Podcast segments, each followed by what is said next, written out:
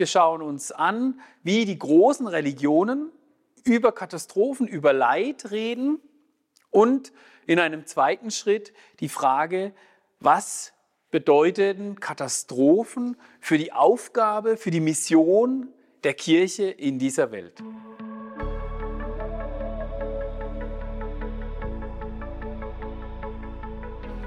Hallo und herzlich willkommen zu einer neuen Folge von Glauben Denken.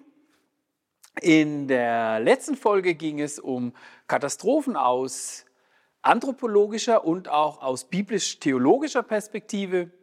Heute möchte ich mich damit beschäftigen, wie wir Katastrophen missionswissenschaftlich begreifen können.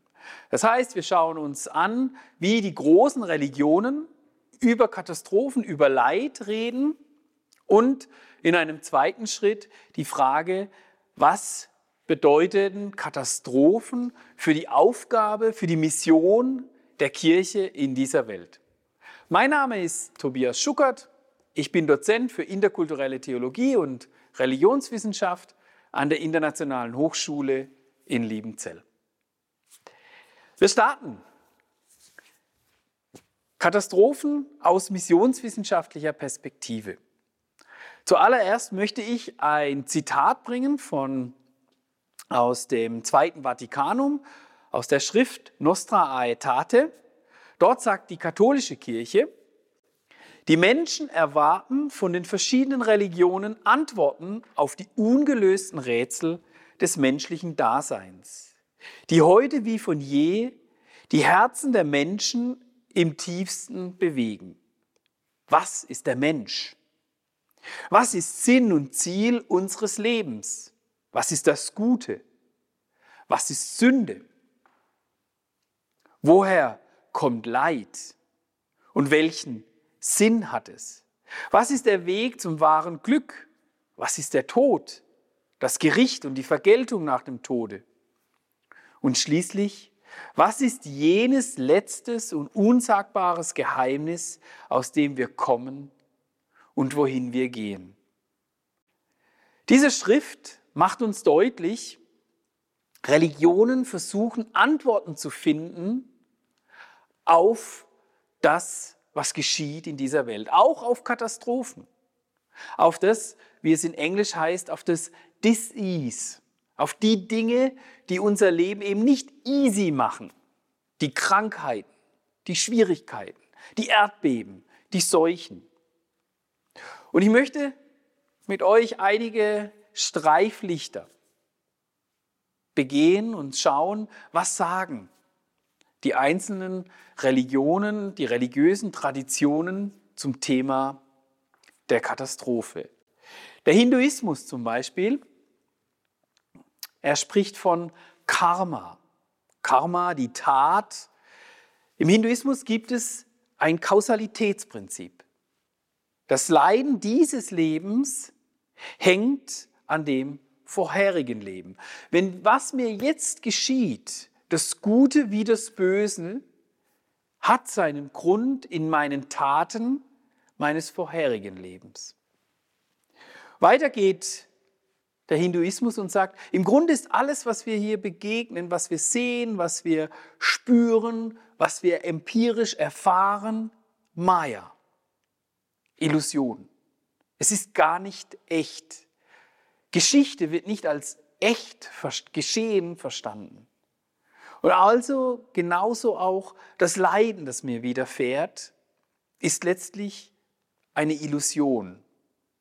Ich muss lernen, dass ich Teil von Brahman, Teil von allem bin, Teil von all dieser Kraft, die alles durchdringt und alles was mir widerfährt, was ich spüre, was ich schmecke, das ist Maya.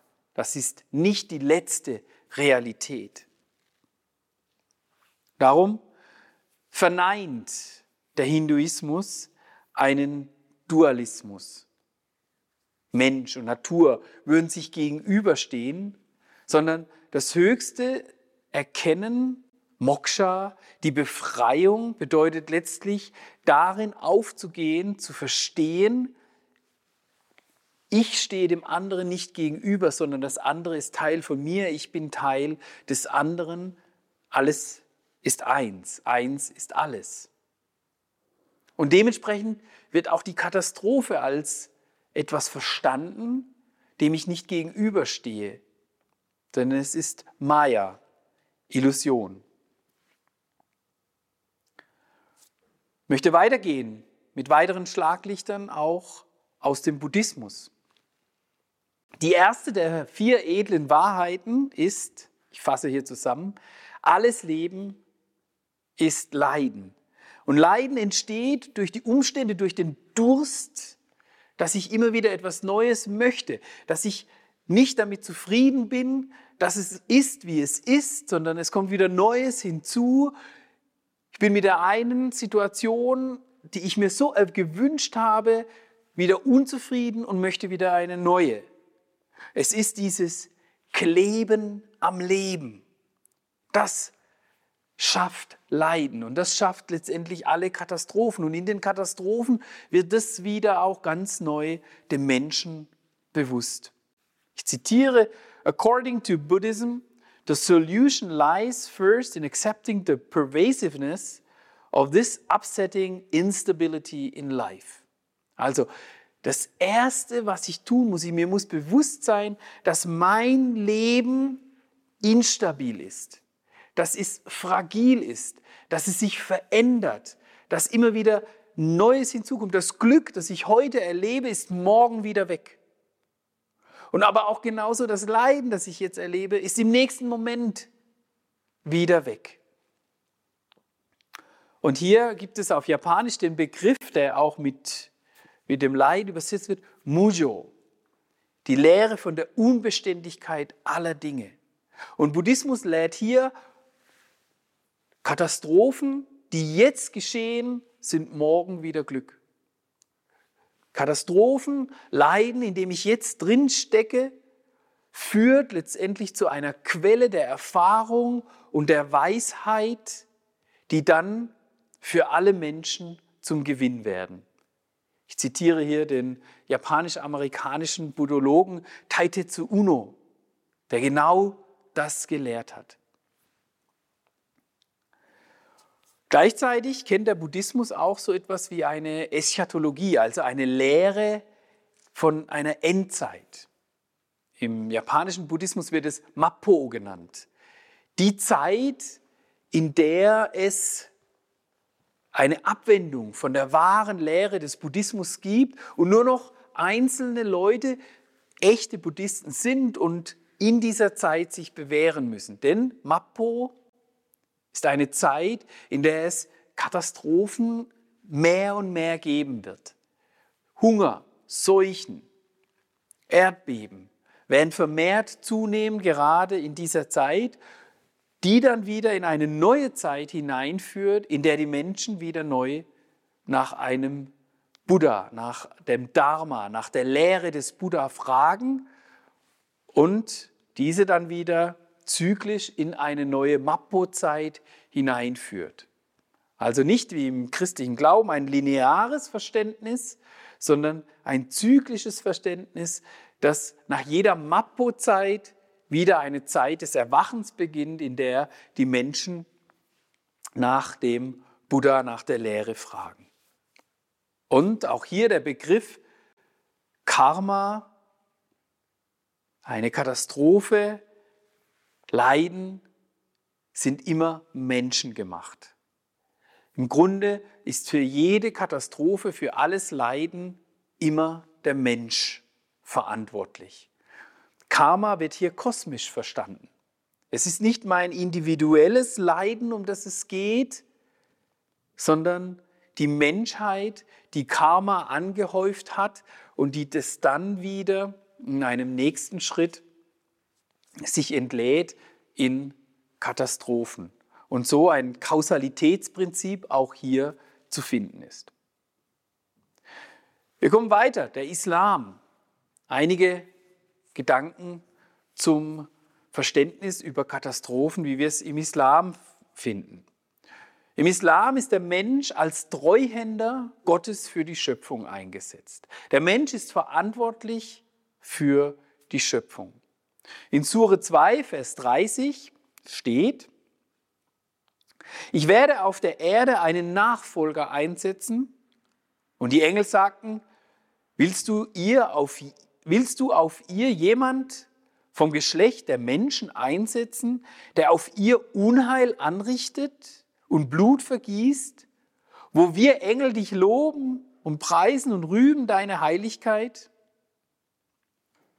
Er antwortete, ich weiß, was ihr nicht wisst.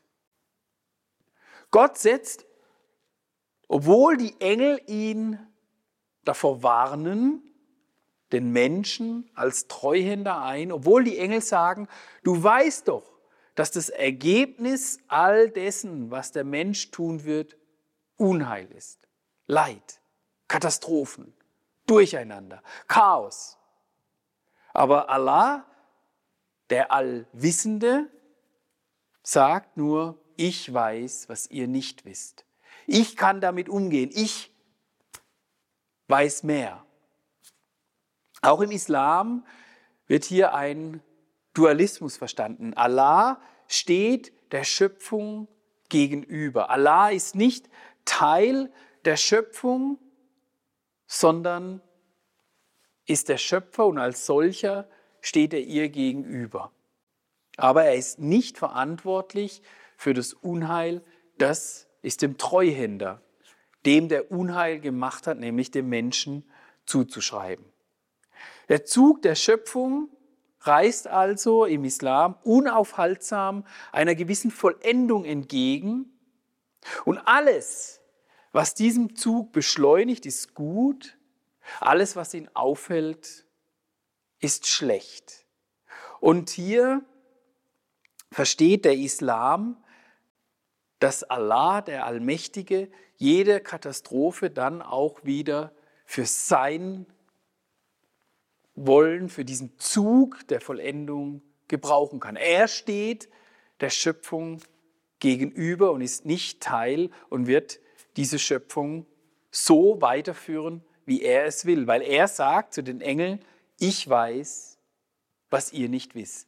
Ich weiß allein. Und deshalb kann im Islam auch keine endgültige Antwort darauf gegeben werden. Soweit ein kurzer Abriss über einige Gedanken aus den Religionen zum Thema Katastrophen. Kirche in dieser Welt, Christen in dieser Welt sind konfrontiert mit Katastrophen. Im großen Stil, im globalen Stil, aber auch im kleinen, Menschen leiden in unserem Umfeld. Wir müssen uns fragen, wie gehen wir damit um? Und nicht nur theologisch, wie können wir darüber denken, sondern wir müssen uns auch fragen, wie gehen wir damit missiologisch um? Was bedeutet es für die Sendung der Kirche in diese Welt? Ich möchte auf vier unterschiedliche Themengebiete auf diese Frage eine Antwort geben. Zum einen Katastrophen und die Missio Dei. Das zweite, Katastrophe als Kairos, als göttlicher Moment. Aber für was? Und als dritte, Katastrophen und die Kirchen. Und das vierte, Katastrophen und das Evangelium. Katastrophen und die Missio Dei, die Mission Gottes. Was bedeutet Missio Dei? Missio Dei bedeutet die Sendung Gottes. Aber hier geht es nicht zuallererst darum, dass der Mensch gesandt wird. Es geht nicht darum, dass Menschen aktiv werden und loslegen und in einen Aktivismus verfallen. In diesem Gedanken geht es darum, dass Gott zuallererst seinen Sohn gesandt hat. Wir lesen darüber im Johannesevangelium, in der sich Jesus immer und immer wieder als der Gesandte des Vaters bezeichnet. Weiter geht es darum, dass Gott den Heiligen Geist gesandt hat und der Heilige Geist in dieser Welt wirkt. Und wir sind Teil dieses Wirken des Heiligen Geistes, dass ich glaube, dass es Kirche gibt, ist eine Schöpfung des Heiligen Geistes. Also Gottes Sendung, sein Wirken in der Geschichte zuallererst durch den Sohn, dann durch den Geist. Und nun ist die Kirche Teil dieser Sendung. Sie ist nicht Macher, sondern sie ist Teilhaber an dieser Mission Gottes. Und die Kirche ist das einzige Instrument Gottes, das sich ihrer Funktion als solche bewusst ist. Gott benutzt viele Dinge in dieser Welt, um zu handeln. Aber viele Institutionen, Menschen, Organisationen sind sich gar nicht bewusst, dass sie von Gott benutzt werden. Die Kirche ist die einzige Institution, die es weiß und die es bewusst sich darauf einlässt, Teilhaber zu sein an dieser Sendung, an Gottes Wirken in der Geschichte. Und nun ist die Frage, wirkt Gott nur durch Ereignisse, die das Leben schöner machen? Oder wirkt Gott auch durch Katastrophen? Wirkt Gott immer nur dann, wenn es danach das Leben verbessert wurde?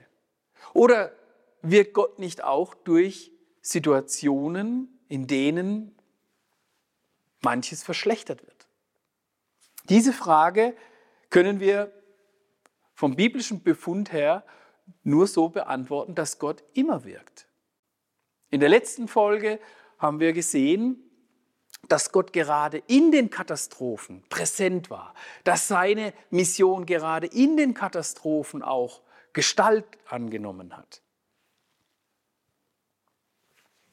Der zweite Punkt. Die Katastrophe als Kairos, als göttlicher Moment. Die Frage ist aber, für was? Ein göttlicher Moment, ein göttliches Handeln, ein divine Moment, ein Now, aber für was? Menschen erwarten immer wieder, dass wenn eine Katastrophe geschieht, dass danach christliche Erweckungen geschehen. Als 2011 der Tsunami über Japan hinwegging, haben viele Menschen erwartet, jetzt, jetzt ist ein Moment für Japan, dass in Japan die Kirche wächst, dass Menschen zum Glauben kommen, dass Menschen anfangen, umzukehren und an Jesus Christus glauben. Aber die Erfahrung hat genau das Gegenteil gezeigt. Die Erwartung der Kirche zu wachsen war momentan da. Es gab einige Zuwächse. Aber interessanterweise haben sich die Menschen ihren alten Traditionen wieder zugewandt. Es sind mehr Menschen in die Tempel, mehr Menschen in die Shinto-Schreine gegangen als umgekehrt. Von daher ist eine Katastrophe ein Kairos, ein Moment für eine Erweckung? Ja und nein. Wir können beten, dass Gott diesen Moment auch für Erweckungen schenkt. Aber ist er Zeit für eine radikale Evangelisation? Eine, wie ein japanischer Pastor es damals zu mir gesagt hat, für eine gierige Evangelisation, dass wir das Leid der Menschen ausnutzen, um unsere Botschaft an die Leute ranzubringen? um unsere Zahlen zu erhöhen? Ich glaube, Katastrophen sind ein Kairos, ein göttlicher Moment für inkarnatorische Mission. Was bedeutet das? Inkarnatorische Mission bedeutet, dass wir ausgehend von Johannes 1, Vers 14 es tun wie Jesus. Dort heißt es, das Wort wurde Fleisch, also kam ins Fleisch, inkarnatorisch, und wohnte unter uns. Und wir haben seine Herrlichkeit gesehen. Und am Ende des Johannesevangeliums sagt Jesus zu seinen Jüngern, Friede sei mit euch, wie mich der Vater gesandt hat, so sende ich euch. Also Unsere Aufgabe ist es, ins Fleisch zu kommen. Es umzusetzen wie Jesus, bei den Menschen zu sein, wie Jesus mit den Menschen in ihrer Situation leben, dass sie an uns Gott erleben. Das braucht Geduld. Jesus hat es 30 Jahre gekostet, bis er angefangen hat zu predigen. Das braucht Geduld, aber das ist ein Kairos. Eine Katastrophe kann ein Zeitpunkt sein, in dem Menschen sich aufmachen und sagen, hier ist eine Volksgruppe, unter denen möchte ich leben. Die brauchen es jetzt ganz besonders. Was wir nicht dürfen als Kirche ist das Leid der Menschen instrumentalisieren. Dass wir das Leid der Menschen ausnutzen, um mehr Mitgliederzahlen zu generieren. Es ist ein Kairos für bedingungsloses Dienen, das zur Seite stehen in der Not, bevor ich anfange zu predigen. Und diese Reihenfolge ist wichtig. Das bedingungslose zur Seite stehen, um den Menschen zu zeigen, Gott steht bedingungslos dir zur Seite in deiner jetzigen Situation. Eine Katastrophe ist auch ein Kairos, ein göttlicher Moment, in der die Einheit der Gemeinde Jesu neu gefragt wird. Katastrophen sind anthropologisch gesehen immer Momente, in denen es Konflikte gibt, in denen Menschen sich auseinanderdividieren. Und gerade in dieser Situation ist es wichtig, dass die Gemeinde Einheit lebt. Dass es nicht mehr die unterschiedlichen historischen Grabenkämpfe vorrangig sind, sondern dass die Menschen sehen, die Christen stehen zusammen. Im März 2011 gab es zwei Gruppen in Japan nach dem Tsunami. Es gab die Gruppen, derer die Häuser weggeschwemmt wurden und es gab die Gruppe derer, die noch Häuser hatten, die in Häusern leben konnten. Und immer wieder gab es zwischen diesen beiden Gruppen Konflikte. Die, die ihre Häuser verloren hatten, die bekamen vom Staat sehr, sehr viel Geld. Die anderen mussten irgendwie schauen, wie sie jetzt in der Situation, wo sie vielleicht ihren Arbeitsplatz, Familienmitglieder verloren haben, wie sie damit zurechtkommen. Und es gab gegenseitige Schuldzuweisungen. Aber es gab einen Ort, an dem die Menschen zusammenkamen. Und das waren die Kirchen. Dort war es egal, ob ich mein Haus noch habe oder nicht. Dort haben die Menschen miteinander Gott gefeiert, gebetet. Und das ist eine missionarische Strahlkraft ohnegleichen. Komme weiter. Missiologisch gesehen Katastrophen und die Kirche. Die Kirche steht angesichts von den Katastrophen in dieser Welt vor einer Herausforderung, zuallererst zum Dienen. Zum Dienen wie Jesus, ohne auf Ergebnisse zu spekulieren. Vielleicht investieren wir uns in Menschen, vielleicht bringen wir Lebensmittel, opfern Geld und Zeit, ohne dass eine Erweckung geschieht. Aber wir sind aufgefordert, aufgerufen, Menschen hier zur Seite zu stehen Katastrophen machen in der Kirche Risse deutlich. Und hier ist nicht von Gebäuden die Rede, die in einem Erdbeben wackeln und Risse bekommen. Strukturen werden durcheinandergewirbelt. Alte Strukturen, die sich überlebt haben und die nun erneuert, angepasst werden müssen, damit sie wieder effektiver sind. Eine Katastrophe kann also für eine Kirche eine Chance sein, wieder Neues zum Leben zu erwecken, was es vorher noch nicht gab. Ich erinnere an die Corona-Katastrophe. Vor Corona kam kaum Gottesdienste auf die Idee, kam kaum Gemeinden auf die Idee, Gottesdienste im Internet zu streamen. Nun ist es eine Möglichkeit, mit der Menschen erreicht werden, die es vorher so nicht gab. Die Katastrophe hat also etwas Neues hervorgerufen. Darum, wenn wir als Kirche mit einer Katastrophe konfrontiert sind, muss die Frage sein, wie können wir mit dieser Katastrophe etwas Neues starten?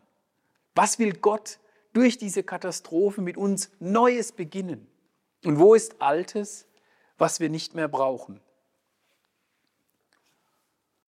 Und in all dem haben wir die Verheißung, dass die Gemeinde, dass die Kirche nichts von Gott trennen kann. Denn ich bin gewiss, dass weder Hohes noch Tiefes, Tod und Leben, weh, Katastrophen, Erdbeben, nichts auf dieser Welt uns trennen kann von der Liebe Gottes, die in Christus Jesus, unserem Herrn ist. Diese Gewissheit haben wir als Kirche. Darum sind Kirchen aufgefordert, in den Katastrophen eine Chance zu sehen, auch das Vertrauen der Menschen zu gewinnen. Wir möchten den Menschen bedingungslos, ohne auf irgendwelchen Gewinn zu spekulieren, zur Seite stehen und darum in der Katastrophe das Vertrauen der Menschen wieder neu gewinnen, das vielleicht schon längst verloren ist. Ich komme zu dem letzten Punkt. Katastrophen und das Evangelium von Jesus Christus. Ich lese aus 2. Korinther 1 einige Verse, die uns noch einmal deutlich macht, wie das Evangelium hier eine wichtige Rolle spielt.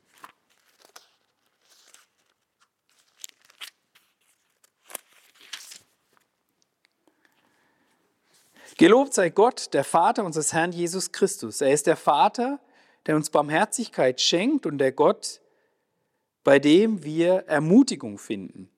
Er ermutigt uns in all unserer Not und so können wir auch anderen Menschen in ihrer Not Mut machen.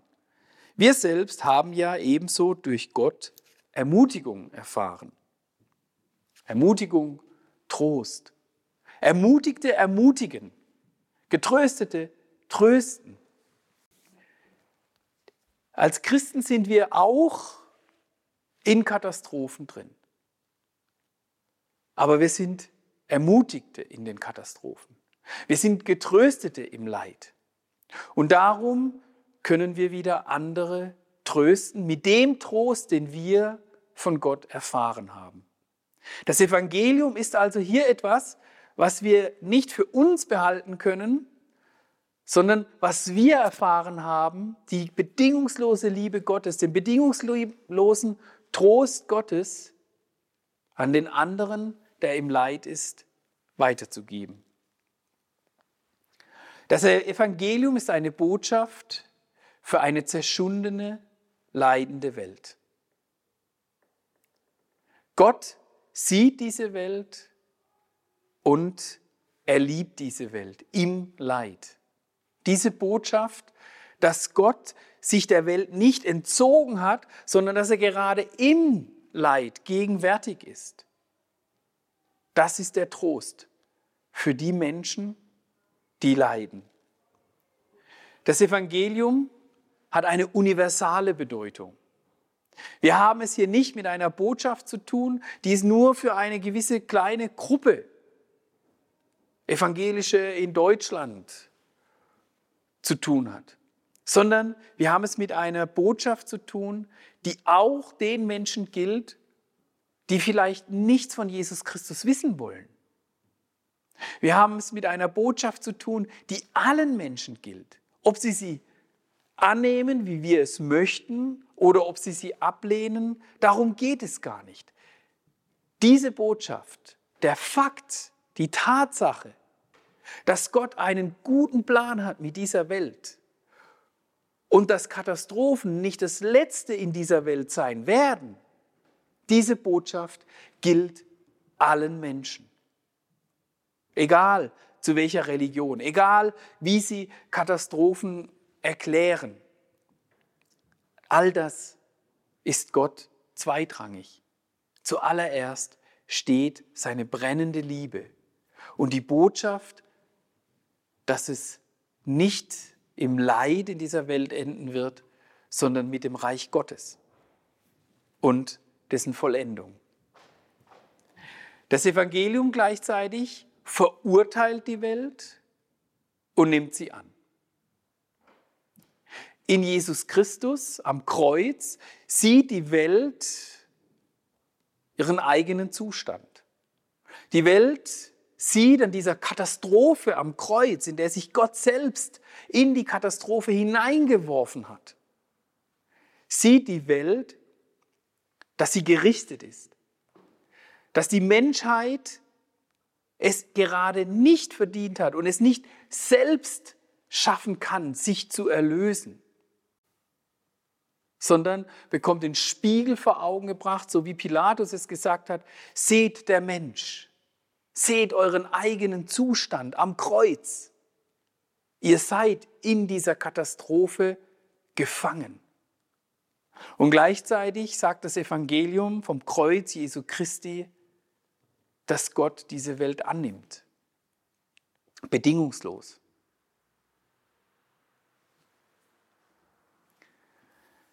Menschen im Leid sind offener für Gottes Liebe.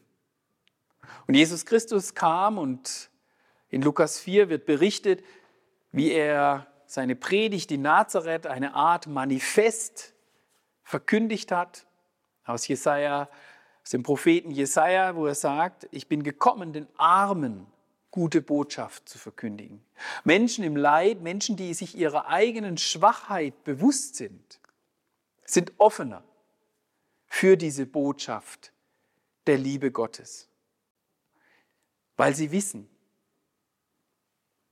mein Leben ist bedürftig, mein Leben ist begrenzt, ich bin begrenzt, ich bin klein, ich habe nicht die Kraft, die ich gerne hätte.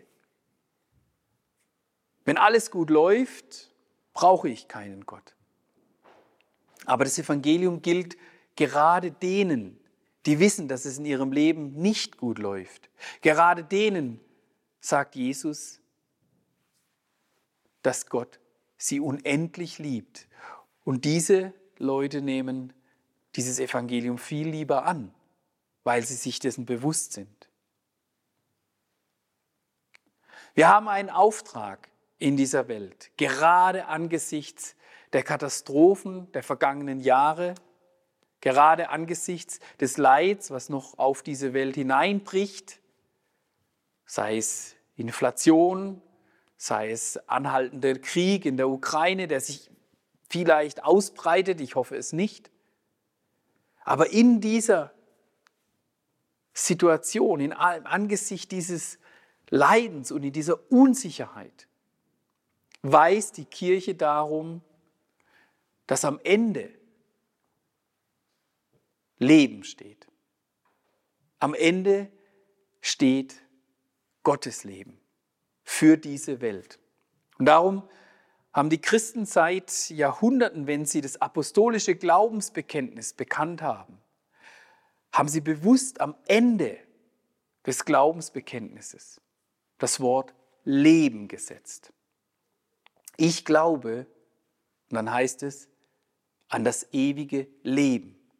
Denn unsere Existenz, auch unser Leid, auch das, womit wir gerade ringen, wo uns, was uns Schwierigkeiten macht, wird in diesem großen Leben Gottes münden. Danke für alle Aufmerksamkeit und ich hoffe, ihr schaltet wieder einmal ein und ich wünsche noch einen schönen Tag.